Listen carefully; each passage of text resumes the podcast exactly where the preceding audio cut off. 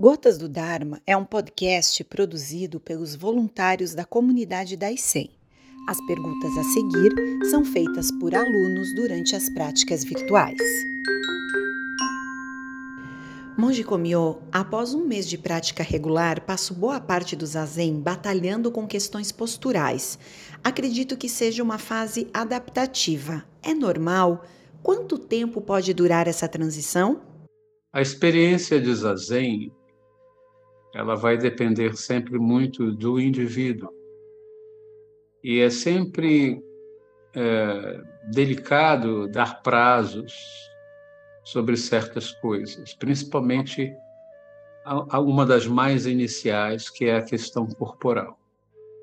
Isso porque cada um possui uma experiência própria, um nível de percepção variado e cada pessoa tem também um nível de, de esforço e empenho na prática que isso pode também criar variáveis. Então, é, dores corporais elas podem durar por, por vários anos até que a pessoa consiga encontrar. Entendam que o zazen, a postura do zazen, por mais que para pessoas iniciais achem que essa postura é uma postura ruim e difícil, na verdade ela não é, é uma postura muito relaxante. O problema não é a postura, porque isso aqui é um asana de yoga. O Buda ele entrou em um asana de yoga, que é o, é o termo do, essa postura é chamada dhyana, é a postura da prática contemplativa. A questão não é a postura, mas é a atitude o nível de equilíbrio emocional, perceptivo e físico. Esses três pontos, eles muitas vezes estão em descompasso. E a nossa experiência psíquica, emocional, pode estar bastante desregularizada. A nossa experiência de foco, de concentração, que é a experiência de consciência, de percepção, pode ser ainda muito desregulada e isso geralmente reflete no corpo durante a postura. Eu não sei se eu já cheguei, eu acho que eu já cheguei a ensinar sobre isso, que durante o zazen, as dores corporais, elas são formas de espelhar é, tensões ou repressões emocionais frequentemente, tensões ou repressões profundas na pessoa, raivas, medos, ódios, ciúmes, vaidades, tudo, tudo isso reflete no corpo, somatiza, faz parte da, da característica psicológica humana. Então, quando fazemos a postura do zazen, esses focos emocionais eles começam a aparecer. Existe o caso de pessoas com problemas físicos, por exemplo, problemas de coluna, problemas graves de joelho. Aí são problemas físicos, desenvolvidos devido a algum acidente ou algum erros de postura que duram muito, muito, muitos anos. Nesses casos, quando nós temos estabelecidos em nosso corpo um problema físico mais grave, é desaconselhável fazer o zazen, porque isso pode agravar. É preciso é, entrar em contato com o coordenador, explicar a, qual é a sua condição física. Ah, eu fiz uma operação no joelho. Ah, eu tenho problema de hérnia de disco, coisas desse tipo. E nesses casos, a pessoa precisa meditar na cadeira, que é uma posição um pouco mais confortável. Agora, as dores corporais, vamos chamar de usuais, em um praticante que não tenha um histórico grave, é, ósseo ou físico, essas dores geralmente são reflexos de formações mentais ou emocionais. E enquanto não houver o equilíbrio dessas coisas, Enquanto o trabalho de consciência, o trabalho emocional, não se equilibrar com o trabalho físico, a postura de zazen tende a causar dor.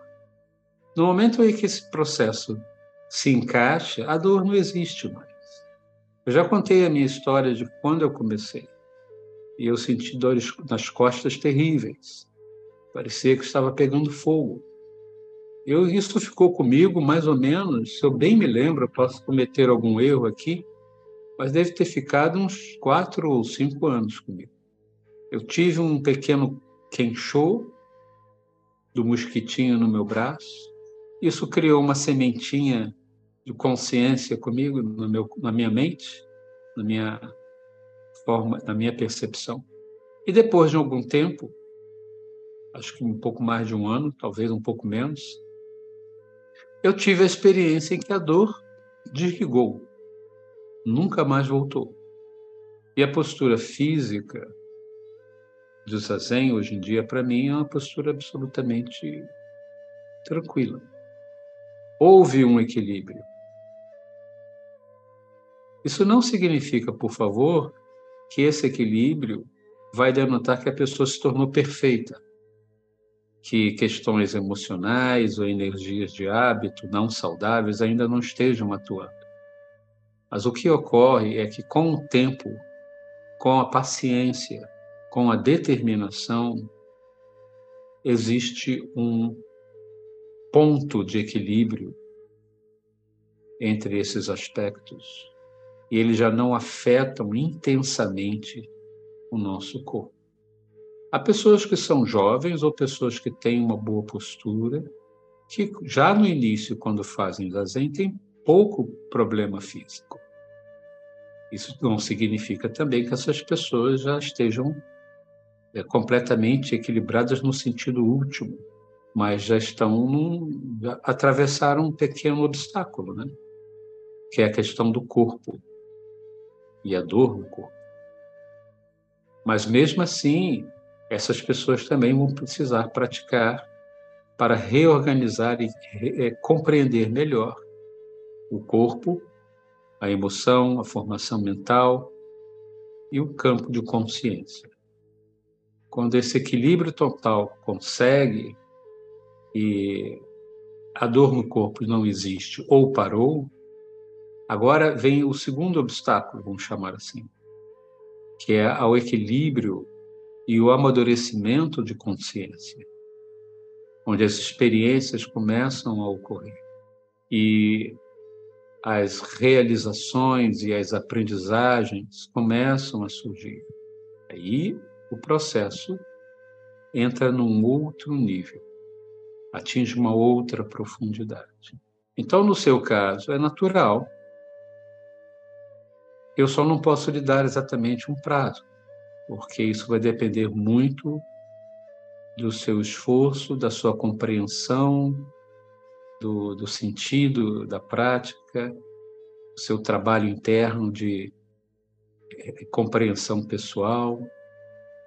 O foco é determinação, continue determinada, respire, encontre paciência, e confie no zazen, confie na prática. A prática ela leva a experiências extremamente saudáveis.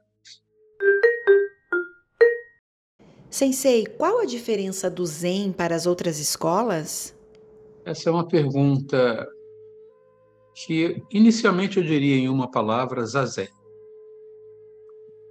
Mas não outras escolas em geral, mas o, o Zen, ele compartilha com a escola Theravada o, o grande enfoque na postura de Buda. Essa a postura que nós fazemos, nós reproduzimos o que o Buda fez. O Buda fez essa postura e ao fazer essa postura, em um determinado momento, graças, graças ao esforço dele ainda antes de ser Buda, o Siddhartha Gautama, o Siddhartha Gautama, através de seu esforço, ele atingiu o esclarecimento pleno e se tornou um Buda. Então, o Zen e o Theravada praticam sob a mesma técnica, vamos chamar assim. O Theravada tem outras formas de trabalhar essa técnica, que é o Vipassana, em que observa-se o corpo em detalhes, geralmente dos dedos do pé até o alto. Né? Observa-se os órgãos internos, etc. É um trabalho de observação do corpo pelo corpo para o corpo. Essa é a técnica, é a primeira fase da técnica que o Buda ensinou no Anapanasati Sutra. Então, o Zen e o Theravada compartilham a prática contemplativa a fundo. Outras escolas também têm a prática contemplativa, a prática Zen, a prática Zazen, que, não que eles não chamam de Zazen, porque esse é um termo do Zen mas eles também enfatizam outros aspectos. Aí vai depender muito de cada escola. Mestre, por que o nascimento de Buda não é comemorado em sentido festivo, em uma comunhão da Sangha Zen? Bem, aí há talvez um pequeno equívoco da, do praticante ou da praticante, é que um, Dentro da, de todas as escolas budistas, existem várias datas. Né? E cada, geralmente, cada escola tem uma data própria para certas coisas. O budismo não tem muita preocupação em descobrir, vamos chamar assim, a data em que Buda nasceu. Não há muita preocupação disso. E, no certo sentido, assim mesmo como Jesus Cristo, no caso do cristianismo, né, é, não se tem uma ideia clara de quando Buda nasceu, tanto quanto não se tem uma ideia clara de quando Jesus nasceu. A, a data de, do Natal é uma data criada né, pela, pelo cristianismo para justamente comemorar. Nenhum problema nisso. No, no budismo fazemos mais ou menos assim. Contudo, existe a tradição um pouco mais antiga de que o Buda teria é, é, atingido a iluminação, é, mais ou menos no mês de Vesaka, que é um mês é, lunar que cai geralmente entre abril e maio. No Ocidente, geralmente isso é, isso é, é comemorado geralmente em abril, mas a data muda. O que talvez ah, o praticante ou a praticante fala somente ao retiro, talvez tenha falado do Rohatsu. Rohatsu é uma comemoração zen que ocorre em dezembro. Essa é uma comemoração que procura é, respeitar o momento em que o Buda atingiu o esclarecimento pleno. E é uma comemoração que ocorre, em geral, em, em cerca de sete ou oito dias. E a tradição diz que essa comemoração ela vai ocorrer com uma sequência, um, chama de maratona, né? Maratona de zazen, por sete ou oito dias seguidos. Isso varia também muito de templo para templo, sabe, de ambiente zen para ambiente zen dentro das disponibilidades. Em alguns casos, a, a comemoração ocorre no dia do Vesaka e a meditação ocorre na noite e vai continuando até o amanhecer do dia seguinte, simbolizando o período em que o Buda ficou quando ele atingiu o esclarecimento, segundo a tradição, a, com a estrela da manhã. Então, o Urohatsu no Zen se, se comemora não com festas, mas sim com uma prática é, é contemplativa, é, mantendo, repetindo o que o Buda fez. Em geral, na, na tradição Zen, considera-se que o Buda teria ficado cerca de oito dias ou sete dias em, em meditação é, direto, né? E na manhã do oitavo dia, ele teria atingido a, o esclarecimento pleno.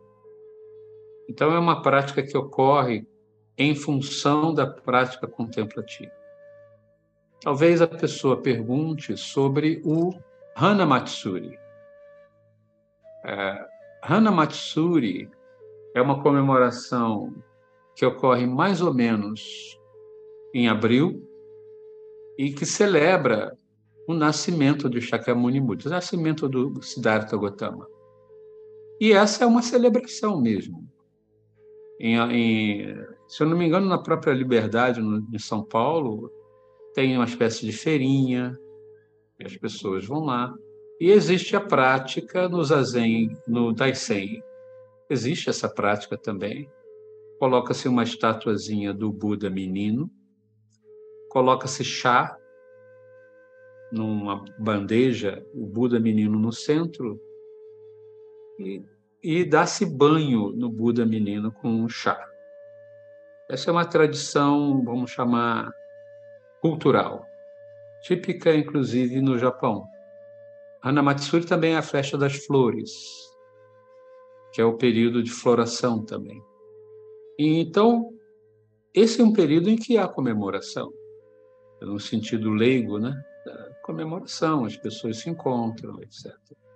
O Daisen, ele tem um calendário e a disponibilidade dentro do, dos recursos que são possíveis de se fazer é, celebrações e comemorações, né? Então, é, isso sempre vai determinar o grau da celebração ou da comemoração no Daisen. Os retiros, os sexins, eles não são especificamente de é, é, celebração de alguma coisa. Os sexins são períodos de prática intensa.